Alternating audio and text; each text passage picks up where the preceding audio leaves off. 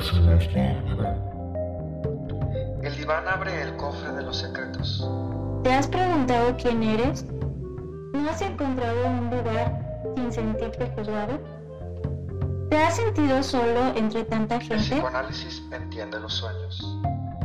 El psicoanálisis brinda la posibilidad de verdaderamente conocernos. ¿Has perdido el control de tus emociones?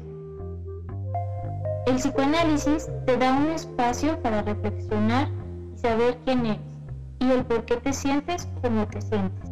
Haz un viaje a tu interior. Adéntrate en cápsulas del diván. Hola, ¿qué tal? Bienvenidos a un episodio más de Cápsulas del Diván. Un proyecto dirigido por su servidora Flor Sandoval y por mi compañero y colega. Jorge Enrique Domínguez. Ambos somos psicoterapeutas psicoanalíticos y comenzamos. Hola, ¿qué tal? Bienvenidos a un episodio más de Cápsulas del Diván. Me llamo Jorge y me acompaña como siempre mi compañera Flor. ¿Cómo estás? Hola Jorge, muy bien. Y vamos a hablar de adolescentes y autolesiones. Es un tema muy común. El que yo diga que sea común no significa que, que no sea como para tomarlo en cuenta, porque pues e- e- es la expresión de algo que, que tiene un trasfondo muy importante, ¿no? Y que hay que ponerle la atención eh, que se debe, ¿no? No por ser común deja de importar. Y también que no sea, porque luego muchos papás así lo ven, ¿no? Es, ah, es una moda. Se le va a pasar, es que todos lo hacen. Y no, no es una moda tampoco, sí es algo serio. Yo creo que autolesión, el solo hecho de que ya incluye, es, es algo agresivo, violento en el cuerpo, ya implica que algo emocionalmente no anda bien. Para poder Ujú. hablar de este tema, Flor, eh, vamos a comenzar con primero explicar, describir qué es lo que es la adolescencia y qué la va caracterizando, ¿no? Para poder entender por qué en los adolescentes se presentan las. Ujú. Y bueno, todos me imagino ya de que pasaron la adolescencia, pues se acuerdan lo, lo difícil, lo a veces complicada que suele ser esta etapa, pues porque hay muchos cambios, eh, hay cambios físicos, hay cambios neurológicos, hay, cambios en la personalidad, se va redefiniendo más la, la personalidad. Y todo ese cúmulo de cambios, pues, eh, hace como una, una bomba, ¿no? En, en la psique también del, del adolescente. Desde sus cambios en el cuerpo, ya provoca eh, en él reacciones, ¿no? Entonces, el cuerpo es visto como la, la forma de expresarse, ¿no? Ya se expresan también a través de, de cómo se visten, cómo se peinan, si se bañan, si no se bañan. Es de algún modo, eh, en esa etapa de la adolescencia es otra lucha que está haciendo ese joven por separarse aún más de los papás. Estos cambios físicos, nosotros los conocemos, el, el término es la pubertad, que es el, el crecimiento de los senos, el vello púbico, el vello en distintas partes del cuerpo, el cambio de la voz. Eso es la pubertad. La pubertad va a dar paso a la adolescencia. Serían Ujú. como conceptos distintos. Y dentro de la psicología, la adolescencia es, está definida como los cambios emocionales que se van dando. En este caso, en el, en el puber, en el joven. ¿sí? Entonces, cuando decimos pubertad, son los cambios físicos y cuando decimos adolescencia, son los cambios emocionales. Esto que dices tú, Flor, del cuerpo, es muy importante porque el adolescente tiene una renuncia a su cuerpo, a su cuerpo de niño, su voz de niño, todo es, todo lo que podías hacer de niño para empezar un proceso de aceptar un nuevo cuerpo, porque el cuerpo en el adolescente los, nosotros los, los vemos, el cambio es bien rápido, las extremidades comienzan a ser las primeras que se desarrollan, vemos brazos y piernas muy largas, el pie, no vemos sí. este, todavía la cara de niño, pero ya con el pie calza de 27, 28, 29. Ajá, y, y más porque estos cambios físicos no ocurren como que todos a la par, ¿no? En ocasiones, eh, pues podemos ver a los brazos muy largos, las piernas todavía no se desarrollan tanto, o el torso muy chiquito. Entonces, eso, eso también causa el, el conflicto eh, en aceptar el cuerpo, ¿no? Del adolescente, porque pues apenas anatómicamente se va condicionando para que éste tenga todos eh, los, los cambios que pudiera tener al final ya para convertirse en un adulto, ¿no? Porque ni se es niño ni se es adulto. Entonces está en este vaivén de a veces soy niño, a veces soy ya, ya quiero tener como la autonomía y el derecho a hacer las cosas porque ya se sienten adultos. Así es. Uno de los procesos que se viven en, ah, en la mente y entendido más desde el psicoanálisis es lo que va sucediendo con nuestro narcisismo. El narcisismo es un, es un proceso que desde niño, desde bebés, vivimos. Pasamos de un narcisismo primario a un narcisismo secundario. Vamos a entender por narcisismo como la capacidad que tenemos todos de dirigirnos cariño, amor, respeto, cuidado, atención, ¿no? Es la energía psíquica puesta en nosotros mismos. En psicoanálisis se le, se le denomina el la libido en el sí mismo. En el narcisismo entonces lo que va sucediendo es que el bebé al inicio no es consciente de su existencia y de quienes lo rodean y conforme se va dando cuenta que existe mamá, papá, una maestra, hermanos, el niño va estableciendo una relación donde los otros son importantes y de esos otros va tomando aprendizajes, este, educación, características, los regaños también. Bueno, en el adolescente lo que pasa con el narcisismo, vamos a pensar lo que es como si se descompusiera.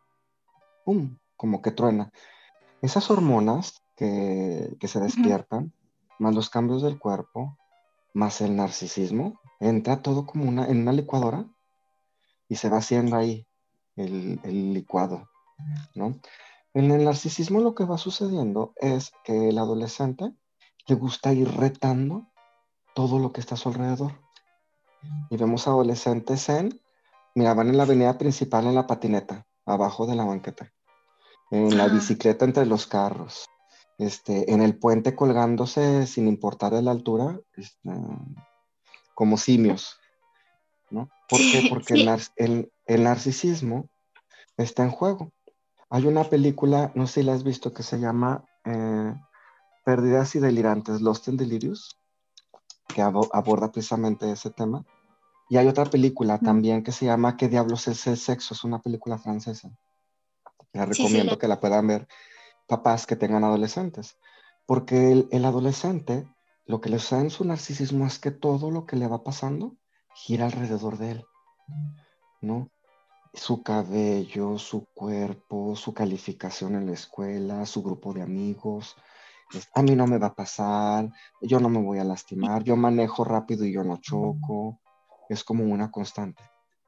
Ajá, eh, esto que, que algunos dicen que hasta ingiriendo bebidas alcohólicas, pues manejan mejor. O sea, el, la omnipotencia que se vive en el adolescente es de algún modo similar a la omnipotencia que aparece eh, cuando se, se, es bebé, ¿no? El, el pensar que, mm, que todo gira, ¿no? Eh, su Majestad del Bebé, como lo mencionaba Freud, en donde la, si el bebé tiene frío, la mamá luego, luego, ah, o mágicamente puede aparecer eh, la cobijita, la comida, eh, como dices, ¿no? Todo va girando alrededor de, del bebé y así es como también en la omnipotencia en el adolescente, todo gira alrededor de él.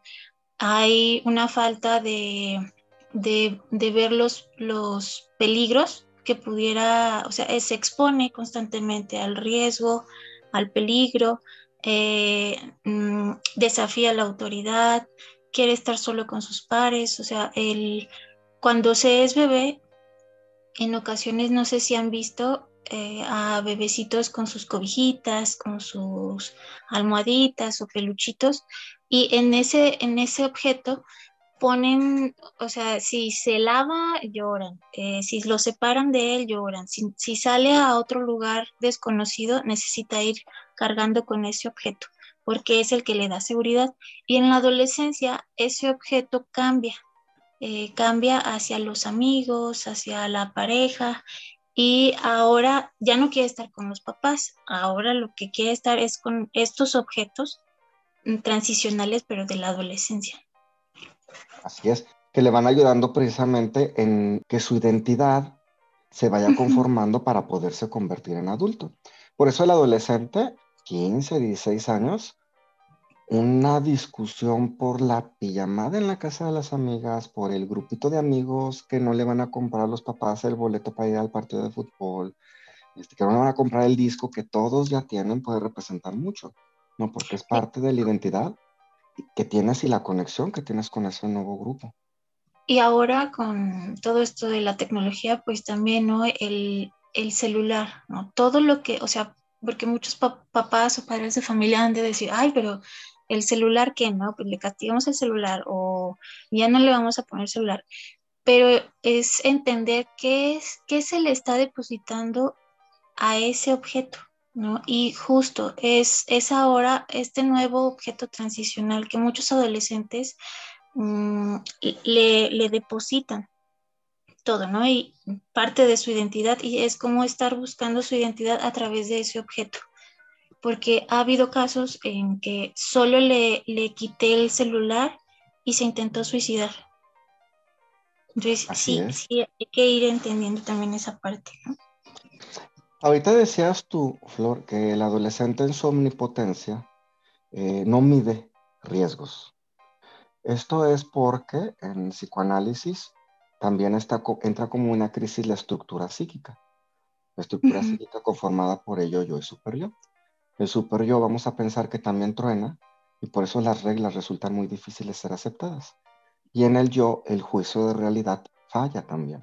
Por eso en los adolescentes, la capacidad de, poner, de poder pensar qué es lo que va a pasar si no estudian para el examen, qué va a pasar en un futuro, incluso en los estudios, si no pasa en este ciclo escolar, no, no lo pueden ver.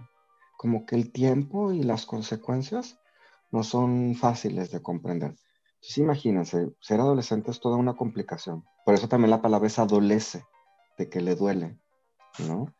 El cuerpo, las hormonas, la energía psíquica, el narcisismo, el aparato psíquico, todo es una revoltura.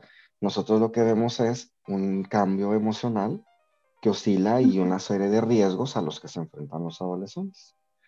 En todo esto es donde pueden surgir muchos tipos de síntomas en el adolescente como manifestación de lo que le está pasando emocionalmente.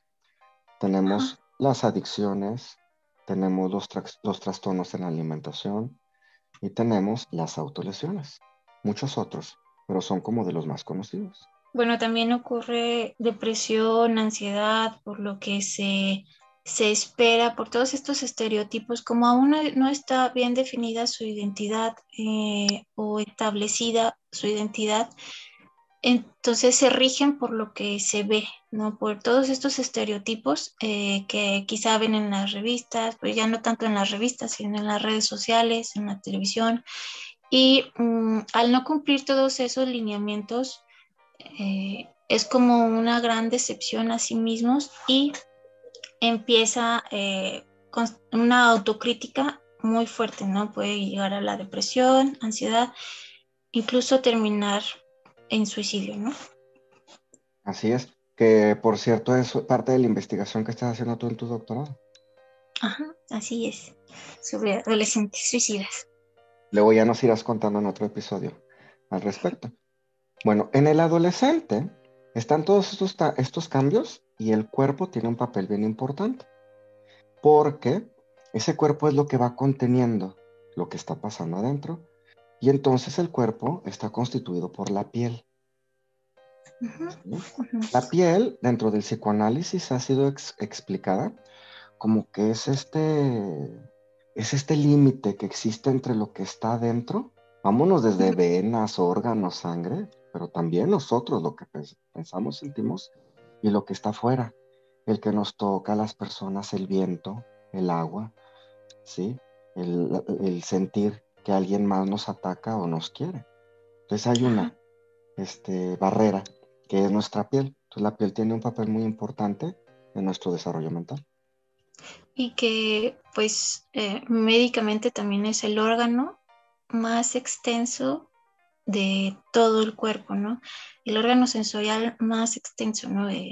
nos permite sentir frío, sentir calor, sentir áspero, eh, sentir eh, algo que quema, que, es, es, cálido.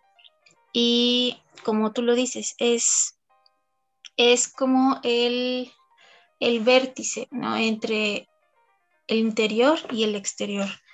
Para Freud, en 1922, en el libro, eh, bueno, en la parte del el, ello y el yo, define a la piel como, bueno, al cuerpo más bien, sobre todo que es una superficie. La piel es una superficie, es un lugar donde pueden producirse contemporáneamente percepciones tanto internas como externas. Lo que sucede por dentro se expresa en la piel, lo que sucede por fuera también se puede expresar en la piel. Sí, fíjate que cuando tuve la oportunidad de dar clases a nivel licenciatura, eh, en la materia de procesos psicológicos básicos se revisan neurofisiológicamente cómo funcionan los sentidos y se da como una eh, serie de explicaciones para que los alumnos en formación para psicólogos entiendan y siempre se considera que el de la vista es el, el, más importante de los sentidos, la vista. Y se hacen dinámicas, que taparse los ojos. Ahora vamos a hacer la dinámica del olfato y llevar cosas que tengan distintos aromas. Vamos a hacer la, la del gusto, llevar distintos alimentos y se divierte mucho. Pero cuando se hace el del tacto, es bien difícil entender cómo desconectar el tacto. Porque en el de la vista, pues ya nada más les tapas los ojos, ¿no? En el del olfato, tapas la nariz. En el del gusto, pues tapas los ojos y tienes que adivinar a qué es. Pero el del tacto no es posible desconectarlo. Y este, muchos autores consideran que es el órgano más importante, el sentido más importante, el tacto, que está conectado con la piel, porque si no, ¿cómo pudiéramos saber cuando nos estamos quemando o cuando tenemos frío?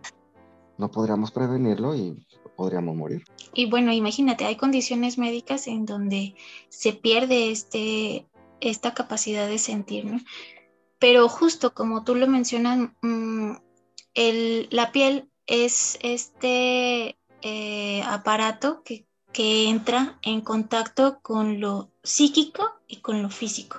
Pero siempre está en comunicación. Esa piel, eh, Flor, es la que cuando somos, fuimos bebés, mamá tocaba y acariciaba y, viene un contacto que es muy eh, noble, muy amoroso, lleno de mucho cariño, por, por como la mamá, los papás incluso intentan bañar a su bebé, limpiarlo cuando tienen que cambiarle su pañal, ¿no? que vienen como una serie de cuidados donde la piel va registrando en, en lo sensible todo eso, y luego también adentro, en la calma, el calorcito, hay una comezón y que te rasquen. Es, bien rico cuando uno tiene comezón y, le dices a alguien, rascame la espalda, ¿no? Como para ir calmando la piel. Todo eso también en el psicoanálisis pues ha sido estudiado y tiene distintos conceptos, ¿no? Por ejemplo, el, el holding, como a manera de cómo la mamá también puede sostener a su bebé con cariño. No sostenerlo en que lo tenga bien sostenido cuando lo carga, que también es importante, pero en cómo lo sostiene emocionalmente cómo la mamá le explica a su bebé cuando le pone aceite para bebé, cuando le pone el talco, cuando lo peina, cuando le pone el champú, cuando no quiere que le caiga el, jabón en los ojos nada más. ¿Cómo le va enseñando del cuidado y del amor en cosas físicas, pero que tienen que ver, tienen que ver también con lo emocional?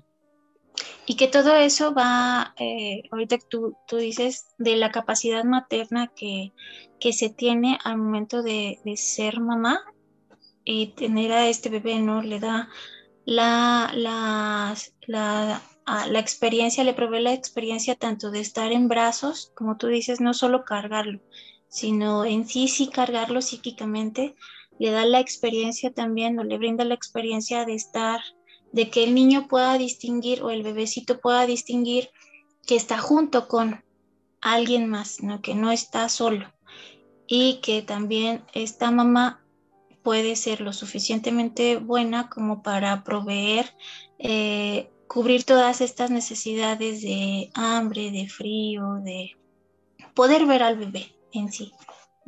Así es. Todos estos antecedentes están ahí y entonces el bebé y el niño llega a la adolescencia. Con los cuidados que le haya dado la mamá, si le dio los baños de sol, si lo cuidó, si por allá el, un golpe, el pellizco, el chanclazo, el trato, el cuidado, los, todo, todo va incluido. Y ese es como el background, ¿no? lo que está ahí, de soporte, de lo que la piel ha percibido, de lo que el adolescente, el niño, este, tiene en su historia, y se llega a la adolescencia. Entonces ahí es donde pueden aparecer las autolesiones. Antes de empezar con esto, por ejemplo, si se da algún, algún fallo en estas etapas que acabamos de mencionar, eh, pues se pierde de algún modo en ocasiones la capacidad de, de autocalmarse, de, porque el estar en brazos de mamá, el sentir ese calorcito, esas caricias, le brindan al bebé también la capacidad de autocalmarse, de darse consuelo, de, poder modificar algunas experiencias angustiantes a, como lo mencionó, a, ya un poco más tranquilizador y de poder simbolizar eh, también a través de la piel. Entonces, las autolesiones es, es el causarse a sí mismo una herida no necesariamente se tiene que llegar a hacer un intento suicidio, o sea, no necesariamente es, es un gesto suicida, no, pero que se puede llegar a compaginar, ¿no?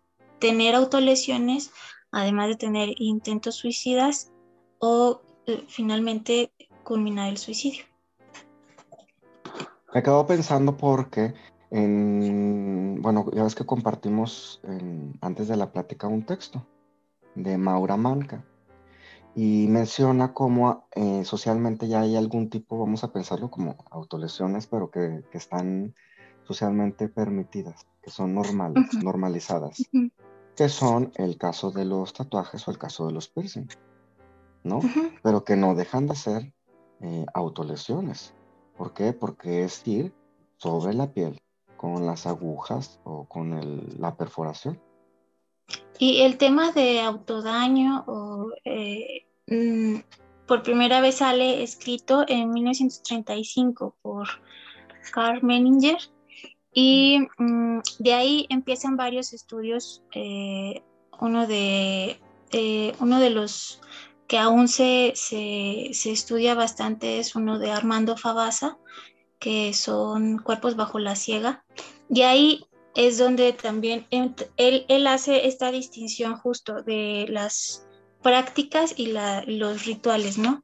Eh, los tatuajes, las perforaciones, los rituales son estas modificaciones que ya se hacen al cuerpo, ya sea por alguna tradición, historia o creencia de cierta sociedad, ¿no? Como en ocasiones, no sé si has visto estos que se alargan el cuello, es símbolo también de belleza, los que se ponen platos o, Mm, eh, extensiones aquí en los labios, en las orejas, pues eh, los que incluso se, hacen, ah, se me fue el nombre, pero que se hacen mm, cicatrices en la piel, también como parte de, pertenecer a una tribu.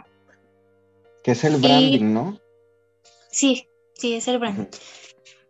Y ya los que se pueden considerar ahora sí patológicos son la, el llegar a una desfiguración mayor de física, el estereotípico que se golpea la cabeza en ocasión, o sea, que se golpea a sí mismo. Esto se da mucho, bueno, se puede ver mucho en, personas con autismo, con esquizofrenia. y las superficiales, que ahora sí ya eh, también el branding entra dentro de eso, el cutting, etcétera. A ver, entonces vamos, ahorita que te escucho me viene a la mente, como para ir cerrando la idea. Los, ese bebé que fue cuidado, sostenido por la mamá psíquicamente, que la, mamá lo cuidó, lo cuidó, le puso su talquito, le, le dio sus baños de sol, le hablaba con cariño, a veces lo regañaba, este, fue creándole como una conexión de lo cómo se puede cuidar y de lo que es afuera, ¿no? El cuidado, el cariño. Lo que estamos hablando es, decías tú, que pueden haber fallas. Quiere decir que la mamá, a veces el niño, puede estar llorando, puede estar muy desesperado, angustiado y no llega ese abrazo. O ni llega a ese alguien con una palabra que le diga que todo va a estar bien. ¿no? Que lo que llegamos a escuchar en el consultorio, en el caso de los adolescentes, es, es que a mí no me han explicado si se van a divorciar o no. Es que yo ni siquiera supe cuándo fue que se separaron. Yo no sabía que papá tenía una familia, ¿no? Este, temas diversos, algo que no fue, con, que no tiene una comprensión, no, no ha podido ser simbolizado, porque los afectos, solo el adolescente los siente que son muy intensos, pero no sabe qué está pasando, no entiende, ¿no? Se puede manifestar entonces en muchas formas, que pudieran ser adicciones, este, los trastornos alimenticios, la depresión, ataques de pánico, ansiedad. Pero hay un camino que puede tomar todo este conflicto que puede ser las autolesiones. Y está conectado con la piel, con que algo en la piel no se puede, no se puede simbolizar y se recurre a la piel para ver si así se encuentra la solución a eso que no tiene explicación mental. Ajá, porque eh, la piel es lo que en ocasiones le puede dar esta identidad entre el sí mismo y los demás, entre la mente y el cuerpo, el psique-soma, ¿no? Por ejemplo, de todas estas enfermedades eh, psicosomáticas también que se expresan en la piel. Eh, están diciendo algo. Y, por ejemplo, una paciente mencionaba que una paciente, me corté porque reprobé y me castigué. Yo dije, soy una tonta, torpe y me equivoco. Me dio rabia y me corté y así me pude calmar. Para, para entrar un poquito en contexto, eh, muere mamá, papá está enfermo y ella tiene que sacar muy buenas calificaciones para poder, eh, o sea, ella está viendo el sacrificio que hace papá enfermo Mm, acaba de morir su mamá y eh, al no conseguirlo recurre a cortarse. Es como una manera de que el dolor de, que siente al cortarse le refleje los otros dolores que, están ahí también, que siguen este, en la psique. digo, porque perder a la mamá y en la adolescencia es algo terrible. Sí, son, son, son gritos silenciosos, una pedida de ayuda, eh, mucha gente, como tú lo mencionabas al principio, se solo lo quiere hacer por llamar la atención o, eh, que no le toman tanto, tanto cuidado y realmente sí es, sí es algo de, o sea, algo está diciendo, ¿no? Como otra, otra paciente que de algún modo eh, solo papá y mamá están con ella cuando estas autolesiones son muy profundas y tiene que ser llevada al hospital. Algo están diciendo, no, es solo llamar la atención en sí. Ahorita me venía a la mente una paciente, una chica, que tenía varias cicatrices cortadas muy finitas en su pierna, se las hacía en la pierna, pero llegan a ser tantas que aunque sean muy finas se empiezan a notar como rayoncitos en la piel, ¿no? se ven blancos. Y al preguntarle que por qué se los había hecho, muchas veces el adolescente puede responder, no más, porque estaba aburrida. No, pues porque quería ver qué onda. Este, ah, pues que mi compañera también se las hace y ya. Si nos quedamos pensando en esa respuesta, nada más como, ah, nada más estaba experimentando, ¿se le va a pasar? Es un error, ¿no? Porque desde psicoanalíticamente, desde el psicoanálisis, sería más bien entender, ok, estabas aburrida y de mil cosas que puedes hacer por, por estar aburrida, mil, hay mil, un millón de cosas que se pueden hacer, Flor, cuando uno está aburrido. ¿Por qué tener que agarrar un cúter y empezarte a cortar una y otra y otra y otra vez como de forma compulsiva? ¿Qué representa y qué está pasando? Y sí recuerdo que esta chica, en aquel momento, ya cuando más este, abordamos en el tema, ella traía mucho un rollo de un enojo guardado muy grande hacia su hermano hombre, porque el papá había eh, por mucho tiempo actuado de forma machista y le había sentido, le había hecho sentir a ella y a su hermana como no valiosas, como que no valían la pena y como que no eran este, significativas para el papá. Y esas cortadas que ella le la piel le hacían sentir que ella sí existía. Ajá, porque justo, justo eh, ahorita que, que, dijiste algo de la sangre derramada, y pues sí, la sangre derramada expresa mm, que hay vida en el cuerpo. O sea, al ver esa sangre, entonces viene la confirmación de estoy vivo, ¿no? Hay una sensación de calma, se reactiva el yo somático y eh, también se puede experimentar placer, ¿no? generalmente se corta en zonas donde no, son expuestas. Se, utiliza como esto de los antebrazos, las entrepiernas, los hombros, el abdomen, eh, zonas que generalmente no, están expuestas, ¿no? Ya cuando se, en ocasiones una, mm, una paciente llegó a, cortarse toda la cara, o sea, como un círculo, y eh, ahí ya viene como un quiebre, porque el rostro es lo que tú muestras ¿no? a, la, a la sociedad y el también como tú te ves. Y ya el transgredir es ese límite, eh, eh, habla de, un quiebre mucho más grande. Y es así como llega. Eh, yo pensaría, Flor, que en el caso de los adolescentes, este tipo de, de reacciones de las autolesiones y estando en terapia puede ser muy importante, no nada más porque se dejen de cortar, sino para encontrar qué está faltando ahí, entender en el mundo interno para poder conformar una identidad eh, saludable, estable de la vida adulta. Entonces, que es como un caminito para decirnos como motivo de consulta, aquí hay algo que tenemos que encontrar, que se tiene que simbolizar. Y empezar en la terapia a encontrarle ese sentido para el joven. Sí, eh, se mencionaba en, este artículo de Manca eh, los, sobre los simbolismos de los brazos, ¿no? De cómo, cómo les autolesionarse los brazos y como una manera de representar esos brazos insuficientes de la madre, que no lo pudieron acunar o proteger de una manera suficiente, ¿no? Generalmente en las autolesiones pues acallan el dolor, no solo físico, sino el dolor psíquico a una como forma de desahogo ritual.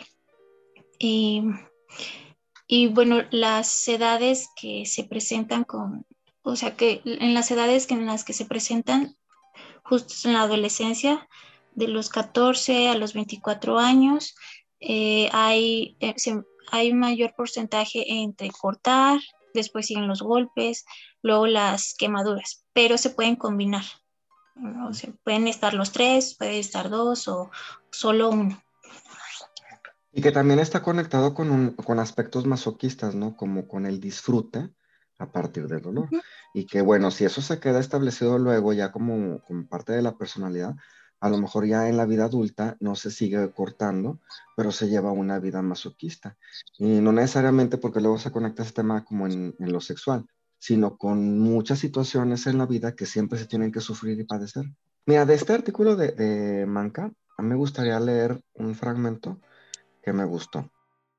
Pero dice, la piel es el lugar donde se supera de manera muy clara la diferenciación entre cuerpo y mente, porque es el lugar donde entran en contacto el aparato psíquico y el aparato físico ya indiferenciados. Y esto me hace pensar, a flor, cómo nuestra mente está compuesta por muchos elementos. ¿Quién quiero ser? ¿Qué me gusta? ¿Con quién quiero estar? Muchos elementos. Y luego en, el cuerpo. El cuerpo es cómo soy. Mi piel es morena, soy alto, estoy llenito, soy delgado. Y luego todo eso se va sumando para crear mi personalidad. Que a mí cuando me pregunten como adulto quién eres, yo pueda decir, ¿no? Soy alto, moreno, y todo, las características que explican, me gusta este, el deporte, el básquetbol, no me gusta el fútbol, me gusta tomar, me gusta tomar, pero que lo integren. Y el adolescente está en esa búsqueda.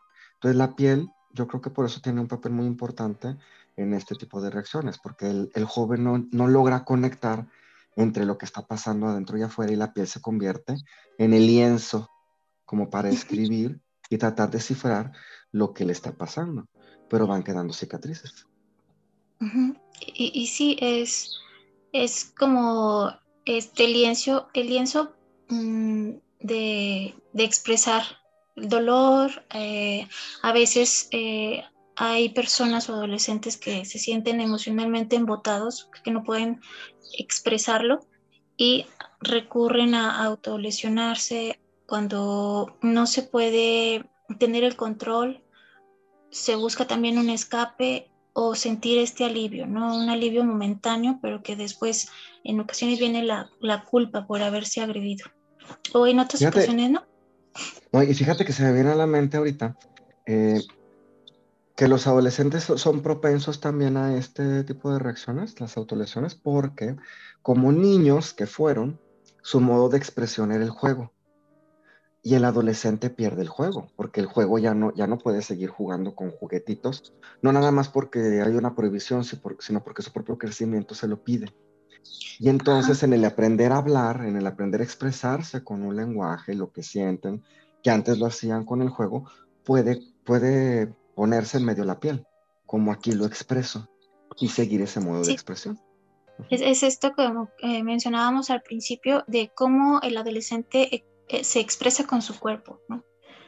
La forma de vestir, se, pone el cabello de colores y demás, ¿no? Y también en la piel, pues las autoagresiones o autolesiones, pues también es otra forma de expresarse del adolescente. Y, bueno, yo, pensaría que aparte, no dejarlo definitivamente pasar, que sí es algo que padres, maestros, personas que estemos en contacto con adolescentes, sí hay que tomarlo en cuenta. Sí, eh, por ejemplo, esto de, la autolesión también eh, no solo es como el dolor que ellos sienten o como el enojo que ellos sienten contra sí, sino también contra alguien más. En psicoanálisis se llama vuelta contra sí mismo. Entonces, me agredo para no agredir al otro. Que está asociado ya también desde las explicaciones psicoanalíticas con los grados de difusión de identidad y las excepciones objetales que quedan a final de cuentas en cierta forma fusionadas con las eh, representaciones parciales de sí mismo también. Y se va haciendo ahí una ensalada en el mundo interno. Sí, y siempre hay que validar, ¿no? Validar lo, las emociones ah, del adolescente o los afectos del adolescente o de cualquier persona, pero en sí en la adolescencia, eh, puesto que en sí la autolesión, como mencionaba hace un momento, no significa suicidio, pero que sí se ha visto casos en que a la larga puede conducir al suicidio. Así es, así es. Y bueno, no sé si quieras agregar algo más, Flor, sino para dar paso a nuestras recomendaciones finales. ahorita no.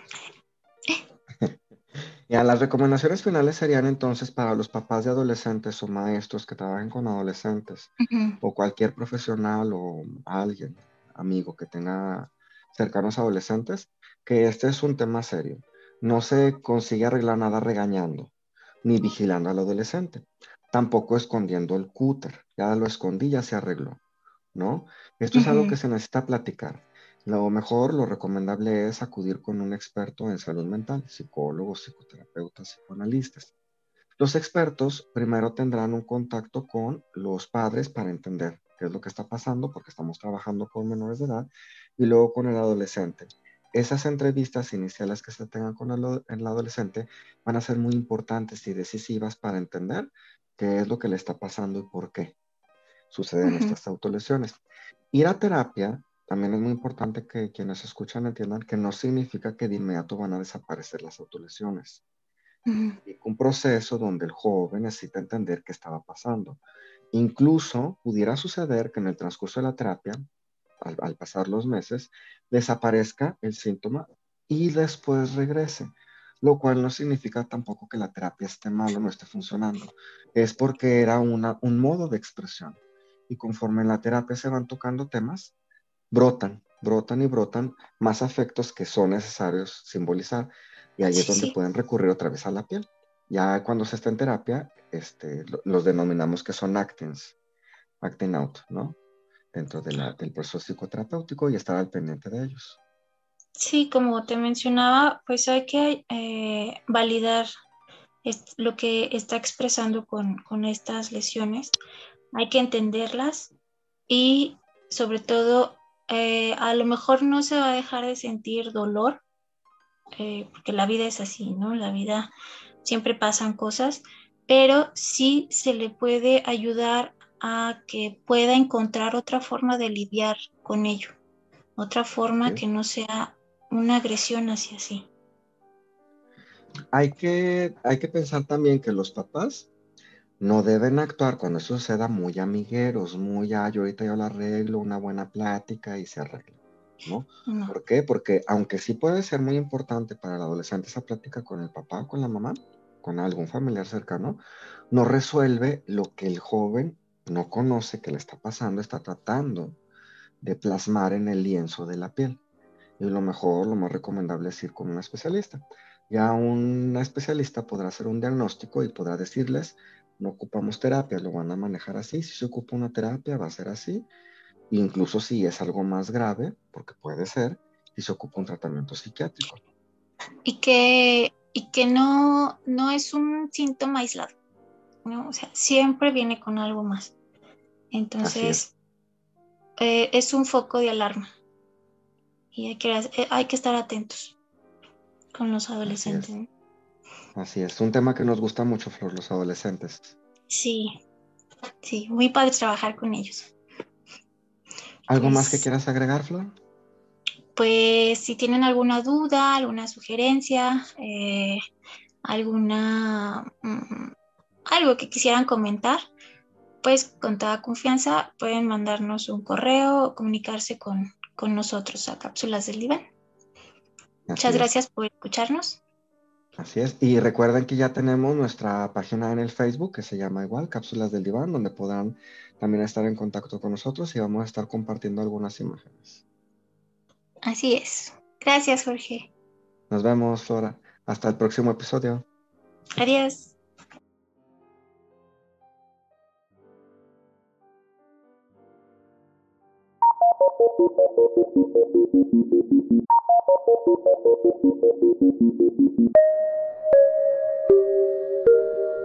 Gracias por escucharnos y síganos para conocer más sobre temas de salud mental en nuestras distintas redes sociales, Facebook y YouTube, y en distintas plataformas de podcast como Cápsulas de Diván. Escríbenos a cápsulas.divan.gmail.com